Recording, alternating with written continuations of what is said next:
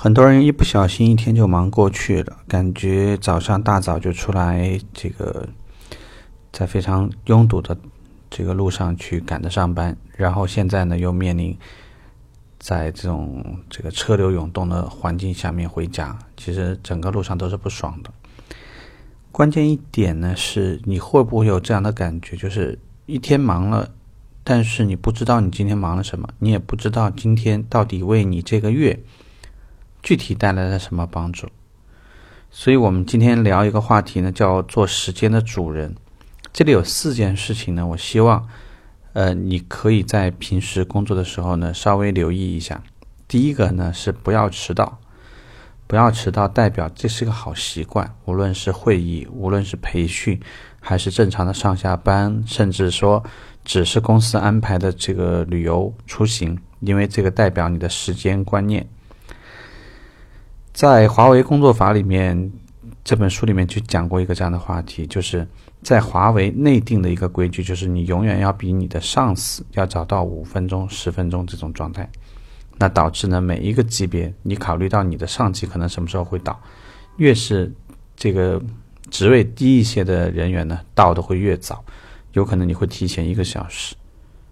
啊，少的话也是半个小时就提前会到，呃，没有必要吸。这个吸引的关注呢，大家还是不要了。第一个讲的不迟到，第二呢要抓住时间进度，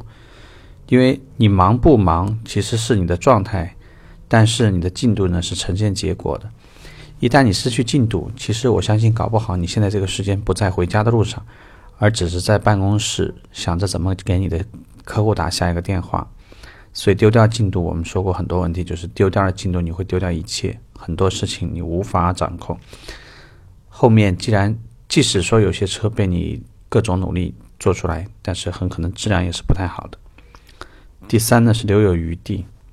不要把任何事情做绝。呃，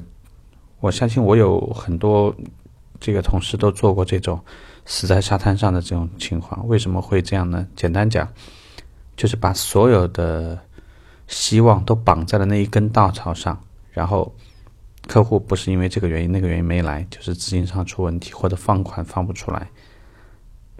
因为种种问题，所以凡事给自己留有余地。从时间上而言，你如果给自己预留了三天时间，很多事情还有转机。但是如果你到一个月的最后一天的时间，你才告诉自己。没有希望了，我还要再努力一下。我相信，呃，和绝望的距离已经太近了。第四呢，留出私人的时间。太多的人把工作和生活搞在了一起，最后，呃，工作上面并没有看到特别的成就。因为我们在很多节目里面呢也聊过一些这样的内容，就是年轻的时候，无论你多么努力。只有非常少部分的人在很年轻的时候就能取得好的成绩，而有相当一部分的人其实是需要到三十几岁以后，人也更加会成熟一些，然后看待很多问题会有一些和以前不太一样的视角，分析能力更好，这个时候才会有些成就。所以，呃，不要因为工作的原因就把你的什么女朋友啊、家人啊，很多事情就放下了。因为，如果你失去了一切，那这个从头再来的成本会太高。所以，如果你的工作和生活能够适度的平衡的话，留有一些私人的时间，无论是呃因为工作压力太大，你需要放松一下，去打一场球、游一个泳，或者去健身，或者去读读书，甚至只是去看看电影、听一场音乐会什么的，都至少是一个释放压力的好方法。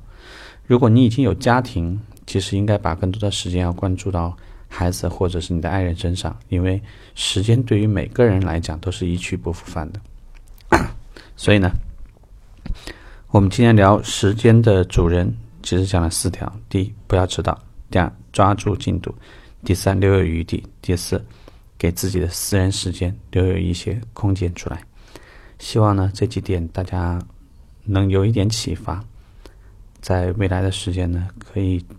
真正做自己的主人，而不会被时间牵着到处跑，最后发现自己什么都没有留下。OK，我们这个话题聊这吧，拜拜。